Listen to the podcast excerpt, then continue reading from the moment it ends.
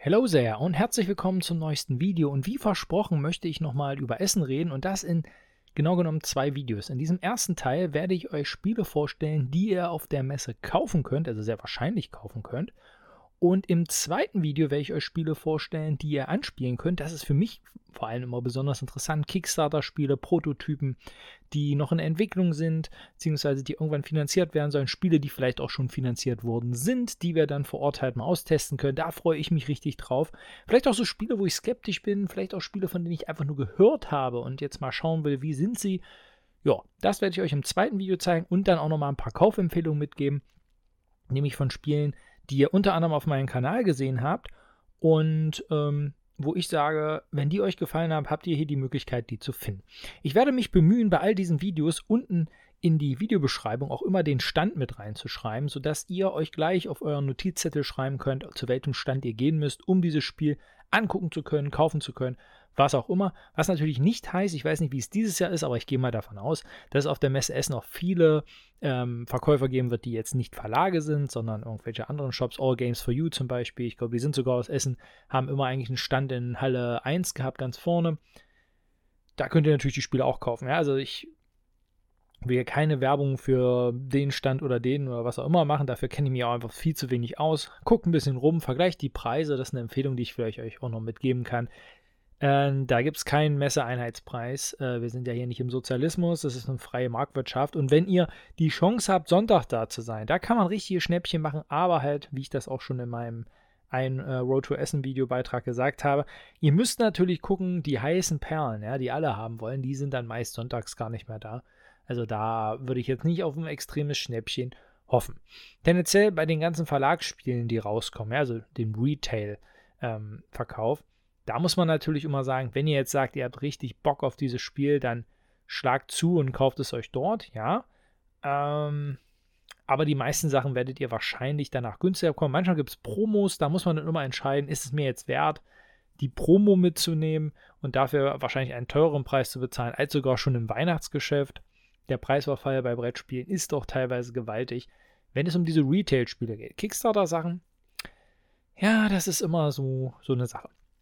Okay, genug gelabert. Äh, eine Sache, die, äh, auf die ich noch hinweisen möchte, ist nämlich, ich habe bei Per von Abenteuer Brettspiele mitgemacht und da, da ging es darum, was, also auf welche Spiele freue ich mich auf der Spiel und ähm, ob ich überhaupt da sein werde. Und äh, da ha haben wir, oder anders gesagt 60 YouTuber, Blogger, verschiedenste Leute aus der Szene in Anführungszeichen haben diese Frage für Per beantwortet und er hat die jetzt auf seinem Kanal ähm, ja, promoted. Ich packe euch hier einen Link in die Videobeschreibung. Ich hoffe, ich denke dran. Ähm, wie gesagt, ich bin auch mit dabei. Fabian von Game Over Brettspiele und äh, Olli, der Brettspiel-Teddy, ist mit dabei. Also ganz, ganz viele Leute. Chris von Better Board Games haben dort ihre Meinung hingeschrieben. Also schaut dort unbedingt mal vorbei. Und um nochmal ein bisschen Werbung für ein eigenes Video zu machen, Fabian habe ich gerade erwähnt. Mit Fabian habe ich zusammen meine Top 10 Liste gemacht des ersten Halbjahres 2021. Der zweite Teil davon wird nächste Woche Samstag bei Fabian laufen. Also guckt euch unbedingt hier den ersten Teil bei mir auf dem Kanal an. Hat richtig viel Spaß gemacht mit ihm. Der Ton ist nicht ganz optimal. Da gab es so eine Doppelung äh, mit dem Mikro vom, vom Laptop, das das mit aufgenommen hat, obwohl es mir eigentlich nicht so angezeigt wurde. Für den zweiten Teil des Videos, welches dann bei Fabian läuft, ist der Ton von mir optimal, also so gut wie er sein kann. Und ähm, ich hoffe, ihr könnt mir das verzeihen. So, und dann noch eine letzte Ankündigung. Nämlich, äh, ich habe jetzt angefangen, letzte Woche einen Podcast-Kanal aufzumachen. Da sind bisher nur zwei Sachen drauf. Ähm, ich werde mich bemühen, dort den Crowdfunding-Überblick, den ich jede Woche mache, hochzuladen und so eine Sachen wie endlich Wochenende, die Interviews, vielleicht auch die Top-Listen. Also wenn es jetzt nicht gerade eine Spielerklärung ist, dass ich die ähm, ja dort mit hochlade, weil ja, die kann man halt einfach auch hören und vielleicht ist das für euch ähm, ganz interessant. Das spart Datenvolumen, wenn ihr unterwegs seid und ich habe von einigen halt gehört, dass sie das cool fänden. Wie gesagt, ich baue das gerade so ein bisschen auf. Ich habe das bei Anchor gemacht. Anchor FM heißen die, glaube ich. Kostenlose Seite. Spotify findet ihr mich auf jeden Fall. Ich versuche es auch mit Apple. Aber mit diesem Apple Connect ist ganz seltsam. Ich habe halt auch kein Apple. Ich habe keine. Ich habe mir jetzt so eine Apple-ID geholt. Funktioniert irgendwie nicht. Aber nur für euch als Info. Ähm, ich packe. Ich hoffe, ich denke jetzt einfach immer noch mal dran, äh, immer in die Kommentare reinzupacken. Ähm, den Link, falls es dieses Video auch als Podcast gibt und dann könnt ihr das dort abonnieren. Ich glaube, kann man das abonnieren bei Podcasts? Ich habe keine Ahnung, ich höre keine Podcasts eigentlich. Also ähm, zumindest nicht über Podcast sein, wenn dann halt wie bei Per über seine Website selber. Ähm, ja, deshalb, da kenne ich mich noch nicht so gut mit aus. So, genug gefaselt. Gehen wir rein. Ich habe elf Spiele auf meiner Liste, die ich sehr interessant finde. Das ist so meine Top-Liste von den Spielen, die dort sind und die man kaufen kann. Und äh, wo ich geneigt bin, mir die zu kaufen. Ob ich mir die am Ende kaufe, das ist dann immer auch meine Entscheidung vor Ort. Viele Sachen will ich antesten, will ich zumindest mal sehen, wie sie funktionieren. Aber gerade so die Titel, die dann, die dann später in der Liste kommen, sind für mich besonders interessant. Alles klar? Ähm, was nutze ich zur Vorbereitung? Das wollte ich euch nochmal zeigen. Ich habe hier nochmal diese Preview-Seite, die ich auch in dem Road to Essen Video vorgestellt habe. Und ich mache dann immer für mich, ähm, hier bei Recently Added, könnt ihr mal gucken, ob neue Sachen dazugekommen sind. Ne? Ähm, dann kreuze ich das halt hier so für mich an. Hier unten stehen ja Mechanismen, kooperative Spiele. Da muss man ein bisschen vorsichtig sein. Deshalb gehe ich auch immer die 392 Titel durch. Und da sind mir bestimmt auch Kooperative durch die Lappen gegangen, weil manche Entwickler es einfach nicht hinbekommen. Ich verstehe es nicht. Promoting, also Boardgame Geek ist die Seite nun mal für Brettspieler. Hier unten auch diesen Verweis mit kooperativen Spielen hinzumachen. Hatte ich zum Beispiel letztens bei einem Sword and Sorcery, dass das nicht mit dabei stand, äh, weil ich nicht verstehen konnte. Aber gut, wie das auch ist. Ähm, genau, gehen wir hier auf Filter. Nehmen die Must-Have und Interested. Must-Have sind oft Spiele, die ich eh schon gekauft habe oder ähm, die bei Kickstarter warten. So, und da habe ich jetzt insgesamt noch 60 Spiele. Endangered New Species ist zum Beispiel eins dieser Spiele, welches ich ähm, schon bei Kickstarter finanziert habe. Auf das warte ich also. Wenn die das da haben, möchte ich es aber gern spielen. Zumindest Endangered will ich schon mal spielen, weil ich mich auf das Thema und so auch alles sehr gut freue. So, und auf dieser Liste habe ich dann ja meine Spiele ausgewählt. Hier Roll Camera, wisst ihr ja, habe ich schon. Ähm, genau, und da kann man sich auch ganz gut orientieren. Man kann auch hier vorne bei den Daumen ein bisschen gucken. Manche Spiele, die ich hier mit drauf habe, scheinen dann am Ende dann doch nicht da zu sein, beziehungsweise gibt es noch keinen Stand. Also es ist dieses Jahr alles so ein bisschen, ja, in der Schwebe, würde ich mal behaupten. Gut, also das ist die Liste, die ich da zur Rate ziehe. Jetzt gehen wir rüber ähm, zu den elf Titeln, die ich rausgesucht habe. So, und beginnen möchte ich da mit dem elften Titel, der für mich aber so ein bisschen extra steht, nämlich The Loop. Ein Spiel, was mir lange Zeit gar nicht bekannt war, was es aber in Deutschland sogar schon gibt. Kann man zum Beispiel bei Fantasy Welt bestellen oder auch bei anderen Händlern habe ich es schon gesehen in einer deutschen Version. Zumindest die englisch-französische Version oder Spanisch, aber Englisch irgendwas, ähm, soll es dort ähm, vor Ort geben. Also eine deutsche gibt es halt auch. Deshalb ist das für mich so ein bisschen extra. Worum geht es in dem Spiel? Es gibt insgesamt vier äh, Spielmodi gegen den Dr. Foe. Der hat eine Zeitmaschine entwickelt und er reist jetzt durch die Zeit. Ist wie immer, wie man das kennt mit Zeitreisesachen, gefährlich. Das Spiel sieht echt schick aus. Ja, ein schönes Modell. Also es klingt oder sieht nach viel Spaß aus. Sammeln von Artefakten, Manipulieren seiner Maschinen. Das sind unsere Aktionen, die wir so machen. Wurde von denen, was ich bisher so gelesen habe, die es gespielt haben, sehr gelobt, dass es eine coole Umsetzung sei. Ja, und ähm, werde ich mir mal angucken. Ich würde es gerne vielleicht dort vor Ort kaufen, wenn es die Möglichkeit dazu gibt. Wenn nicht, werde ich es mir irgendwie später mal besorgen. Aber interessant, dass das so irgendwie an mir vorbeiging. Aber das muss vielleicht so ein Ding vom letzten Jahr gewesen sein. Äh, ist aber auf der Neuheitenliste auch mit drauf. Aber die Entwickler selber, soweit ich das gelesen habe, werden nicht da sein. Spiel Nummer 10. Äh, Amelia's Secret. Das ist eigentlich hauptsächlich auf der Liste, weil ich neugierig bin, wie das funktioniert. Ich bin aber auch sehr skeptisch. Vor allem hier steht nicht mal ein Entwickler. ich weiß nicht, ob das ein gutes Zeichen sein soll. Zumindest äh, der Artist steht dabei. Ja, und Publisher, ich glaube, das ist auch ihr erstes Spiel, was sie machen. Womit werben sie? Sie werben mit AR, also Augmented Reality. Ähm, das Spiel ist sehr stark App gestützt. Ihr müsst Karten platzieren im Raum an Wänden und so. Und dann entstehen dadurch ähm, in Summe dann, hier schon mal die Entwickler, ähm, Projektionen äh, die ihr dann mit, mit dem Handy euch angucken könnt. Hier ist das zum Beispiel ganz gut zu sehen. Also so sieht das dann wahrscheinlich in der App aus. Und äh, genau, ja, also ihr fotografiert oder geht dann da drauf und dadurch steht, entsteht dann halt eine Augmented Reality. Das klingt grundsätzlich interessant, will ich mir mal angucken. Ich glaube, das Spiel lag irgendwie so bei 18 Euro oder sowas in der Liste.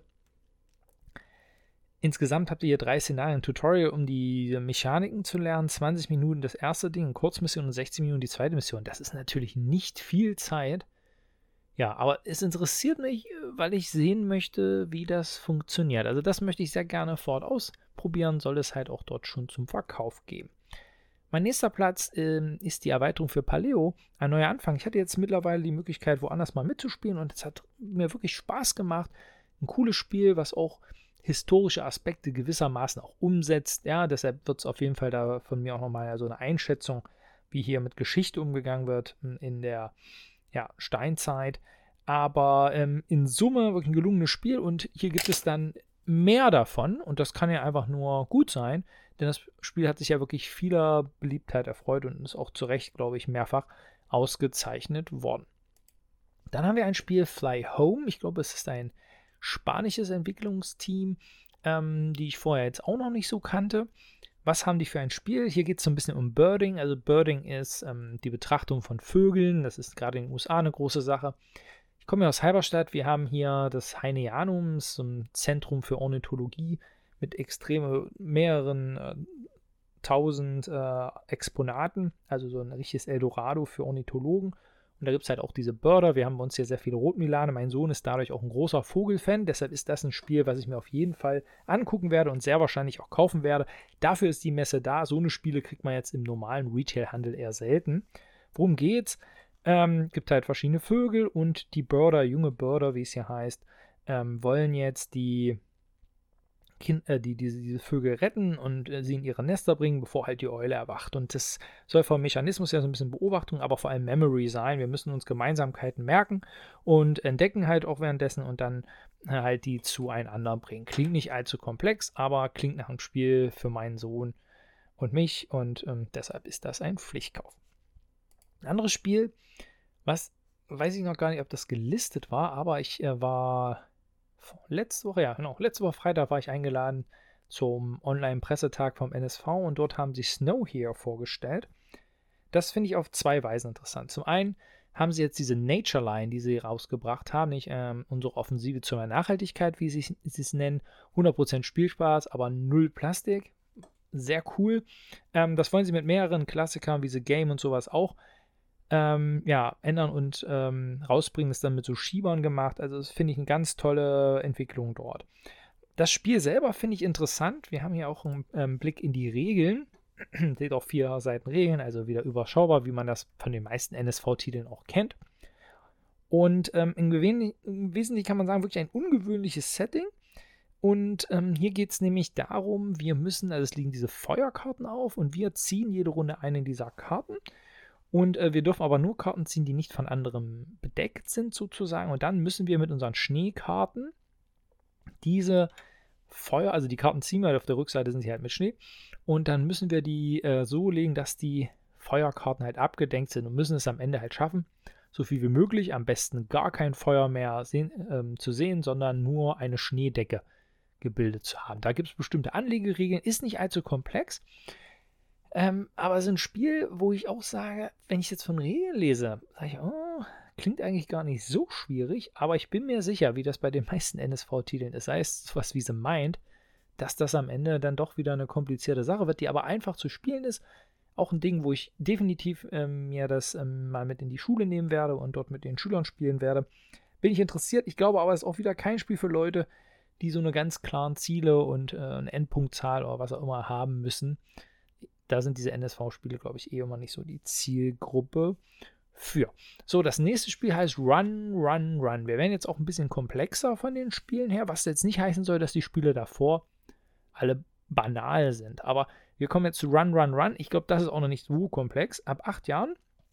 Cooles Setting, nämlich wir sind eine Pyramide vorgedrungen, ja, sind ja, vielleicht sogar Grabräuber, so ganz klar wird es noch nicht gesagt und haben eine Falle ausgelöst. Und nun bricht halt alles zusammen und es gibt nur einen Ausweg, aber auch eine Menge Mumien, die uns entgegenkommen. Unser Ziel ist es, zu verhindern, dass die Mumien die Relikte, die wir gefunden haben, berühren. Und gleichzeitig müssen wir den Boss besiegen und noch einen Ausgang finden. Und das halt in einer bestimmten Zeit. Die Mechanik ist wie folgt: Erstes würfelt man, dann kommen Mumien, äh, die Mumien und bewegen sich. Danach haben wir drei Aktionen zur Auswahl: entweder eine neue Karte ziehen, was bedeutet, dass wir den Weg erweitern und versuchen halt Mechanismen zu finden, um wieder rauszukommen. Wir können kämpfen, das Kämpfen soll über Würfelwürfe funktionieren. Und zum guter Letzt haben wir noch die Möglichkeit, uns zusammenzuschließen mit allen Figuren, die auf einem Feld stehen und das soll uns halt insgesamt stärker machen. Das muss man dann im Spiel sehen, wie das in Summe dann ähm, genau funktioniert.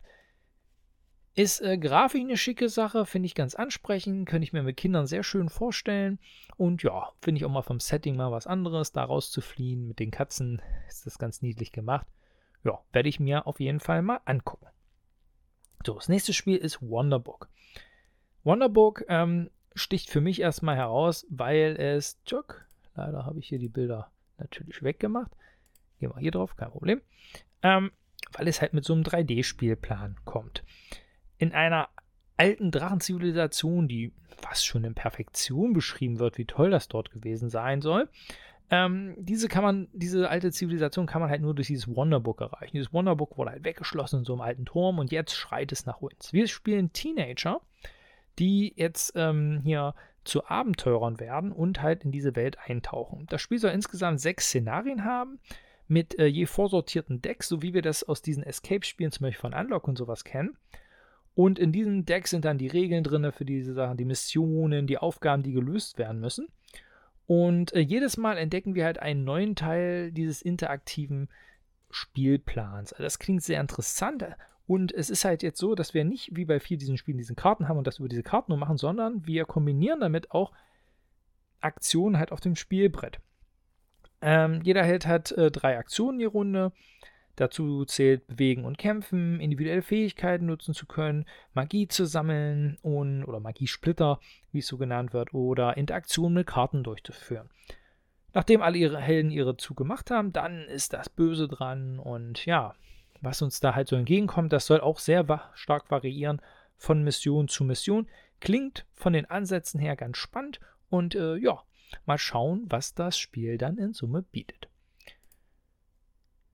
Den vierten Titel, oder auf Platz 4, ne, Platz 3 ist es schon, ne?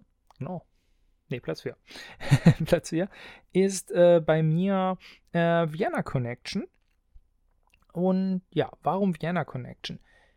Das Spiel ist gerade letzte Woche bei mir angekommen. Ich habe es schon ausgepackt, mir angeschaut. Das ist sozusagen ein geistiger Nachfolger von Detective, der diese ganze Thematik jetzt in den, in den Kalten Krieg rein transportiert. Detective hat uns sehr gut gefallen.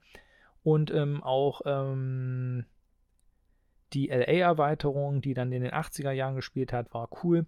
Und ja, wir sind für diese narrativen Spiele sehr empfänglich, die natürlich mechanisch nicht so extrem viel bieten, aber sie geben uns eine coole Immersion mit dem Laptop. Das hat richtig Spaß gemacht, da einzutauchen. Also gerade der, der erste Teil mit den fünf Missionen, das hat richtig Spaß gemacht. Eine coole Geschichte, die sich dort entwickelt hat, die ähm, auch nicht an allen Stellen so vorausschaubar war, ähm, wie man das befürchten kann, manchmal bei so einem Spiel. Nein, das war ein richtig cooler Kriminalfall. Und das versprechen wir bei Vienna Connection auch. Ich habe es hier mit auf die Liste gesetzt, weil für die, die es jetzt nicht vorbestellt haben, da gab es so ein paar Gimmicks dazu. Also im Nachhinein habe ich auch gesagt, hätte eigentlich nicht sein müssen. Die kriegen das Spiel jetzt auch auf der Messe, welches äh, in Deutsch bei Pegasus erscheint. So, kommen wir in die Top 3. Da haben wir zum einen The Siege of Runedar. Und das ist ein Rainer Knizia, was man eigentlich gar nicht so vermuten sollte. Rainer Knizia ist für mich ein Entwickler, der schon sehr viele Sachen gemacht hat, aber eigentlich im kooperativen Bereich für mich jetzt noch nicht groß in Erscheinung getreten ist. Hier hat er jetzt ein Spiel, in dem es darum geht, wir spielen eine Gruppe von Zwergen, die in einer alten Zwergenfestung jetzt doch auf Gold gestoßen sind, obwohl es eigentlich hieß, dort gäbe es kein Gold mehr, so in etwa ist die Geschichte. Jetzt haben sie das Gold gefunden, wollen gerade abhauen und in, in sich in Sicherheit bringen und dann kommt eine gewaltige Armee von Orks, die jetzt die Festung belagern. Unser Ziel ist es, die Festung zu verteidigen und zwar so lange, bis wir es geschafft haben, einen Fluchttunnel zu graben, um mit dem Gold abhauen zu können. Es gibt natürlich verschiedene Gegner, von Trollen ist hier die Rede, Goblins, ja, also verschiedene Klassen, die dann immer wieder uns angreifen. Was interessant ist, wir sollen hier einen Deckbuilding-Mechanismus haben, ein Deckbuilding-System, mit dem wir uns upgraden können und sozusagen auch stärker werden. Es gibt komischerweise so gut wie keine Bilder davon. Ich habe jetzt hier mal ein bisschen was rausgesucht. Ähm, das sieht ja hier so aus, als wäre die Spielbox auch so ein bisschen mit äh, implementiert in dem Spiel als Festung. Wahrscheinlich hier dann das Tor und hier unten in der Mitte der Tunnel. Hier sehen wir so ein bisschen so die Gegenstände und Karten, die es dort in Summe geben soll. Ja, hier haben wir nochmal auch so grafische Darstellungen. Also so viel ist von dem Spiel noch nicht bekannt, aber der Entwickler Rainer Knizia macht es für mich schon mal interessant. Ähm, das Studio Ludonova ähm, hat schon angekündigt, dass das Spiel auch in Deutsch erscheinen soll, allerdings noch nicht wann. Ich schätze nicht, dass es auf der Messe auf Deutsch schon verfügbar ist. Ich will es aber auf jeden Fall dort anspielen. Ich will es mir ansehen und schauen, was Knizia da ähm, herausgebracht hat und äh, ob das etwas ist, was mich dann als kooperativen Fan von Brettspielen anspricht. Thematisch finde ich es schon mal cool. Da kommen bei mir sofort immer Moria-Vibes auf, ähm, wenn es darum geht, Zwerge und wir müssen uns gegen Orks verteidigen. So, Platz 2 ist ein Spiel, das ich seit längerem schon auf dem Schirm habe, obwohl es damals bei Kickstarter irgendwie gar nicht so ja, präsent bei mir war. Zumindest nicht, weiß, wüsste ich es nicht mehr. Nämlich Adele. So, Adele ist grundsätzlich eigentlich ein Spiel, in dem es darum geht, äh, einer gegen alle, nämlich einer übernimmt die Rolle einer KI, die äh, bei einer Mars-Expedition halt erkennt, was wir aus manchen Sci-Fi-Settings schon kennen, der Mensch ist das Problem und will jetzt die Menschen vernichten und die anderen spielen halt die Menschen und müssen versuchen, ja, zu entkommen oder die KI auszuschalten. Ja, das ist eigentlich der Grundsatz dieses Spiels. One vs. Many ist eine Option, was für mich jetzt nicht so die Priorität hat, aber es gibt eine kooperative Erweiterung. Ich habe das Spiel halt über Facebook-Werbung, glaube ich, ist mir das ja, aufgeploppt. Bei Gamefound gibt es immer noch die Möglichkeit, äh, einen Late Pledge zu machen. Deshalb äh, will ich jetzt eigentlich die Spiele nutzen, um mir das Spiel vor Ort anzugucken. Diese Koop-Erweiterung kostet, glaube ich, 6 Euro oder 10, also ist relativ günstig mit verschiedenen Szenarien. Also Solo und Koop ist dann da sozusagen mit drin. Ja, und das würde ich gerne halt mal vor Ort mir angucken, auch schauen, ob die kooperative Variante funktioniert. Sie selber werben halt äh, mit so einem Horror-Setting. Es sieht echt schick aus, ja, also, also schick in dem Sinne, ähm, dass man hier mit diesen verschiedenen Räumlichkeiten und so ein bisschen Nemesis-artig sozusagen, mit Wahnsinn und äh, Horror-Setting soll das äh, ja umgesetzt werden. Also ich glaube, das ist kein so leichtes, seichtes Spiel, was man vielleicht irgendwie vermuten könnte. Ja, und finde ich, wie gesagt, grundsätzlich echt ansprechend. Und ja, werde ich mir auf das Spiel ganz genau angucken. Ja, also mein Platz 1 war eine ganz sichere Nummer, welches sich schon länger in der Entwicklung befindet und welches auch in der Spieleschmiede ähm, bei Grimspire erscheinen soll. So meine Informationen auch ähm, von Sven eigentlich schon im August. Ich bin ein bisschen erstaunt, es soll es hier schon geben auf der Messe, aber vielleicht ist das auch ein Anzeigefehler gewesen. Vieles visuell von dem Spiel auch noch nicht bekannt, nämlich Mortem Medieval Detective.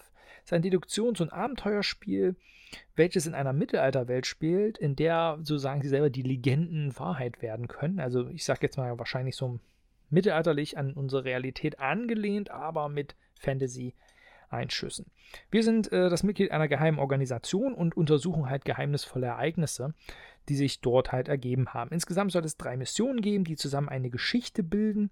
Und ja, wir machen halt äh, unsere Ermittlungen und das Spiel bewirbt sich. Man muss am Ende gucken, ist das nur PR, bla bla, oder ist es halt wirklich so mit viel Freiheit bei den Erkundungen die abhängig davon sollen, welche Agenten wir mitgenommen haben, also für wen wir uns entschieden haben, denn da gibt es uns verschiedene Entscheidungsmöglichkeiten. Und wir sollen großen Einfluss daraus haben, wie am Ende die Geschichte sich rausbildet und es klingt so, als würde es damit auch verschiedene Enden geben. Klingt alles für mich super interessant. Ich habe euch ja schon gesagt, Vienna Connection, diese Deduktionsspiele mit Story, finde ich klasse, habe ich richtig Bock drauf. Und ja, ich bin gespannt, was hier für ein Spiel am Ende auf uns wartet. Ähm, ob man jetzt nun schon dort ein finales Produkt sehen kann. Also ich denke eher, dass es dort ja, eine Preview gibt, vielleicht für den, für den Kickstarter und die Spieleschmiede läuft dann nebenbei her. Also da weiß ich noch nicht so viel drum. Auf jeden Fall bin ich aber sehr, sehr interessiert und äh, werde bei Grimspire, bei Frank und bei Sven auf jeden Fall nochmal nachfragen, was sie jetzt zu dem Spiel genaues noch berichten können. Alles klar, das sind meine Top 10 Koop-Titel, äh, auf die ich mich sehr freue bei der Spiel und die ich mir angucken werde. Schreibt mir gerne in die Kommentare, welche der Spiele ihr interessant findet, welche eure Top 10 wären. Und ja, ob ihr überhaupt vorhabt hinzufahren oder bleibt ihr auch zu Hause. Ich glaube, man kann alles verstehen. Ich habe ja auch lange mit mir gehadert, aber habe jetzt entschieden, komm, du hast so einen Bock drauf. Das muss jetzt einfach mal gehen, nachdem das in Berlin auch sehr gut aussah und ich glaube ganz gut funktioniert hat mit dem Hygienekonzept, bin ich optimistisch, dass das ähm, bei der Spiel auch gut funktionieren wird. Ich wünsche euch eine schöne Zeit. Bleibt gesund. Bis dahin. Ciao.